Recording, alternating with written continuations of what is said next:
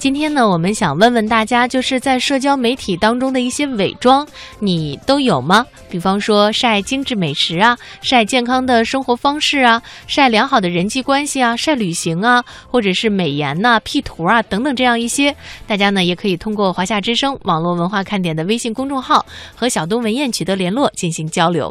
呃，灰色空间和小慧都在。问刚才的那首歌啊，小慧说刚才那首歌叫什么名字？叫《不要睡懒觉》。灰色空间说怎么这独白和听妈妈的话好像？当然了，妈妈不经常跟我们说的就是不要睡懒觉。哎，还真是啊。另外呢，就是对于我们今天互动话题关于伪装的事儿，各位我在给各位抛抛砖啊。呃，怎么讲呢？就比如说我今天小东东在单位加班，但是呢，我觉得我的朋友都在发各种演唱会，那怎么办呢？我就要找一个看看身在国外的朋友啊，看看他，比如在，呃，这个特别时尚的街区也在开演唱会，我也发一张，然后顺便呢把我那国外的朋友屏蔽一下，这样假装我也在国外开演唱会啊，我还比一般人高，然后。跟我这些看演唱会的朋友取得共鸣的同时，还炫耀了一下，这就算伪装。我还以为你说我今天在加班，我一定呢要发一个朋友圈，而且这朋友圈只对我的领导可见，显示小东工作起来有多么的努力和认真呐，是吧？领导不是在旁边坐着？呃，我可不是啊。所以有的时候，我觉得会有一些在职场的人呢，有这样的一个习惯，就是自己加班的时候一定要发一下朋友圈，显示呢自己工作的非常努力和辛苦。有的领导呢还很吃这一套。哈，但是我觉得于丽是吧？作为管理者，你们是不是会有一些什么看法啊？是到底是鼓励高效率呢，还是鼓励深夜加班啊？当然，如果有同事揭穿你的话，比如说你发了一张正在加班的照片，同事说是不是应该艾特谁谁谁 啊？这个时候。各位，你知道我心里会怎么想？哎，你刚才说的那种晒旅行，或者是叫晒精致生活吧，因为他们俩应该差不多哈。呃，我倒想到，一般十一的时候呢，我们会在朋友圈里边看到这样的一些，有人晒在巴黎，有的人晒在日本啊。嗯。结果呢，后来俩人一下楼，一个去拿外卖，另外一个呢，可能去买点水果，见了面不敢互相打招呼。嗯。为什么呢？因为此刻在朋友圈里边，他们俩一个在日本，一个在。法国，哎，燕儿姐这么一说，我忽然还想到，曾经，比如某某办公楼里边挂着一张名胜景区，咱们就打比方说吧，富士山的照片啊，有一人过去啪合张影，看到身边还有一人拿着手机看着他，你干什么？你拍完了吗？拍完了换我了，下一张。哎呀，现在实际上有了那么多的 P 图技术之后，我们觉得比在那个办公室当中跟一张大图合影有更多的方法，然后现在这个各种什么美图秀秀啊之类的，又用的比较的多和方便啊。呃，实际上呢，关于秀和关于圈子的这个话题，这两天呢，可能手机支付宝软件。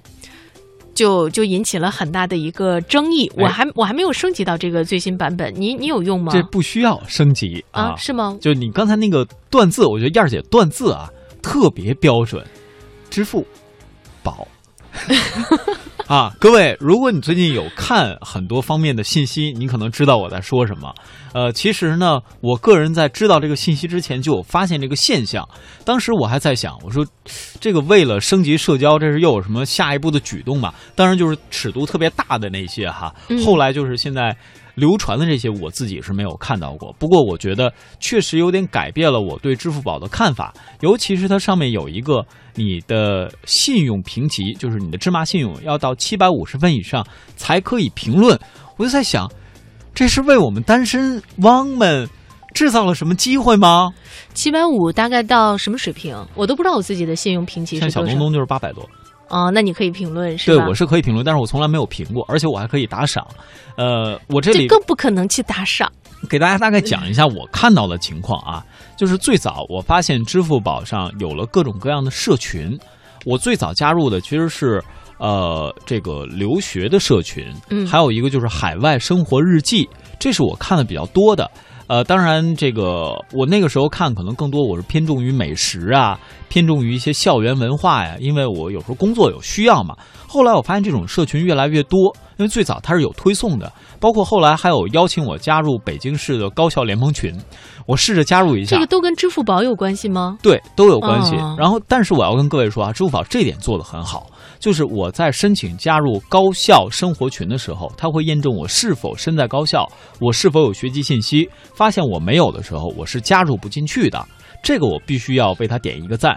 但是至于现在最近大家发现这些各种照片，尤其是尺度比较大的照片，这个还真是出乎我的意料。嗯，所以呢，我们的记者也就这样的一个事件进行了采访和调查，我们也来听一下详细的情况。支付宝第一次以非金融话题占据了各大网站首页。这两天，不少用户在下载最新版本的支付宝后，发现收到了加入圈子的邀请，有海外代购圈、白领日记、校园日记等等。在北京上大学的孙同学告诉记者，他一开始抱着好玩的心态加入了校园日记，却发现这个圈子不太一样。首先，它是只有女大学生才可以选择加入这个校园日记这个圈子，然后发照片、接受打赏、点赞和加好友的申请。这里边存在三个元素，很明显：女大学生，还有金主，还有来自支付宝真金白银的打赏。就是你你把这三个元素加起来看，怎么都觉得怪怪的。尤其是只有女大学生可以发照片这个设定。几乎就是女大学生她的自拍照作为一个卖点，在吸引男性用户。按照支付宝规定，校园日记和白领日记只有特定的女性才可以发布，其他用户可以进行最高二百元的打赏和点赞。但如果想要留言，蚂蚁信用分必须在七百五十分以上的优质用户才可以。一时间，大量色情暴露的女性图片充斥着整个圈子。孙同学说，用了不到一天，有几十个赞、两块钱的打赏和不少的交友请求。虽然加他的好友都通过了实名认证，但他还是决定删号不用了。体现那种非常去物化女性的这种态度。我的照片是一种可以拿来贩卖的资源的，这对于男性用户来说，就是芝麻信用标准来把男性也给分层了。你没有达到七百五十分，你甚至连呃评论加入这个社交圈子的功能都没有。我觉得不管什么样的性别或是目的来使用这个社交工具，都不是非常的友好。有一些在价值观上的东西很难让人产生认同吧。来自江苏的钱同学说，他抱着好玩的心态加入了学生日记，但并没有达到预想的效果。这个校园日记比较特别的一点就是，嗯，通过支付宝加好友吧，它可以就是有那个实名认证嘛，所以就觉得还蛮可靠的，甚至可以申请查看对方的信用评价，这个好像有点用。虽然评分的标准吧，我也不是特别清楚。虽然是学生日记，但是加我的七百五十分以上的，大多数都不是学生哎。然后有的人还比较礼貌，说好奇就想看看这个功能。结果聊着聊着就都说加微信聊吧，但是毕竟支付宝里的聊天功能还不是那么完善嘛，反正觉得聊着不是特别好玩，也没有什么意义。交朋友就是交朋友呗，还要伪装成什么介绍社会经验、自欺欺人。原本专注于金融的支付宝，为什么突然做起了社交？在支付宝的校园日记页面中，官方管理员是这样解释的：在校园日记里。刚步入大学的你们会对校园生活有些不适，快毕业时又对社会上的工作有很多不懂，那为什么不利用这个圈子向你们的前辈提问呢？对于这样的解释，著名科技评论人辛江奇并不认同。他认为，真的要是服务大学生，为什么只让女性发言，反而要给提问者打钱呢？而且他看了一圈，没一个是讨论大学生活的。什么各种技巧、社会上的一些经验什么的，那校园的男生就不需要了吗？而且大家如果去看的话，就会发现上面所有照片的这种呈现方法，根本就不是所谓的说那个我想讨论一个问题啊，讨论问题你为什么要有图片呢？那我为什么要打赏啊？我要帮助你一个女大学生，结果还我给你钱，那这个心态就是很奇怪的一个心态。所以我觉得他所谓的这个声明，我是不认同。新疆奇说，阿里巴巴想要做社交是由来已久。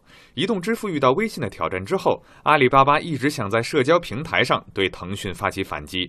之前想挑战微信的来往彻底失败，圈子是阿里在社交平台的又一次激进尝试。而且从产品的角度来说，引起争议算是成功了。但金钱、女大学生、高端用户交织在一起，让产品的格调并不高雅。我理解，就是支付宝本身要做社交，应该是它一直想做的事情。如果我们从单纯的产品角度来说，它的切入点是非常好的。但是最大的问题是这个格调非常的 low，芝麻信用是所有的社交软件里面不具备的一种个性。这种分其实它折射的就是我的支出嘛，说明我的这个收入高。我一个男性，我是一个高收入，就匹配一个校园的女生。就它物化了这个用户，物化了我，我一个男性，也物化了这个女生。但是现在从整个的反应上来说，宣传和它的整个这种目的性已经达到。对此，支付宝官方多次发表声明，称圈子是支付宝与合作伙伴一起在社群上启动的一次尝试，目前还处于过渡测试阶段，主要分为公开型和封闭型两大类。前者在支付宝里搜索就能进入，后者是必须要收到邀请的才可以。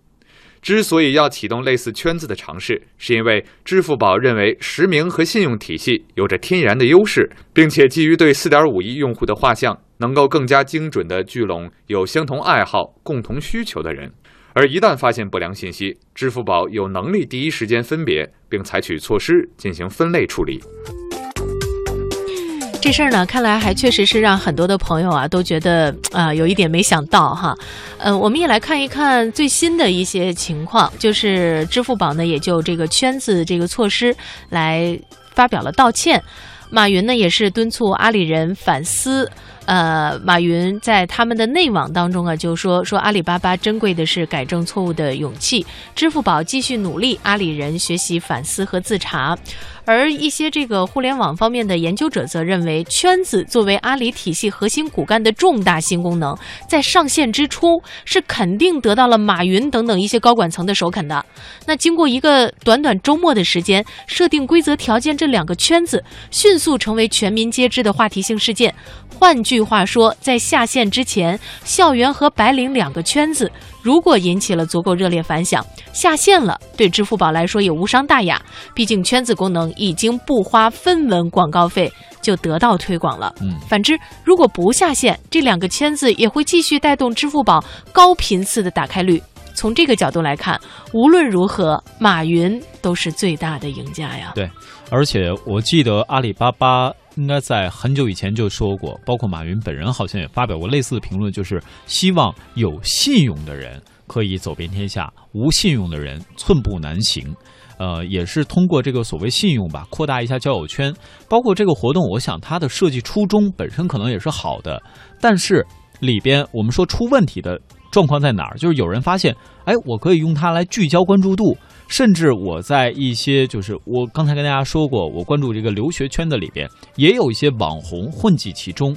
他不见得是真到那边去学习的，而是开始用照片博人眼球，吸引关注度。哎，我可不可以加你好友啊？这样呢，就让我身边的所谓的加引号的啊，算是高净值人士逐渐的增加。那增加之后呢，怎么样？还有一点就是，各位真的，当你去浏览圈子的时候，你真的去留言打赏的时候，你记住你是实名的，嗯，这个里边是有你个人信用在的，所以会不会也对我们培养个人信用建立一个初步的认识认知？我想这个可能也是未来像微信呐，甚至其他一些社交软件会不会考虑发力的地方。嗯，有道理。所以说呢，也许看起来只是一个小事件，但是也许背后有着大思考。对于支付工具来说，也许它不简单的是付钱，或者是说互相转账的这样的一个功能。它在社交的基础上再进一步发展，又会是一个什么样的结果呢？我们也拭目以待。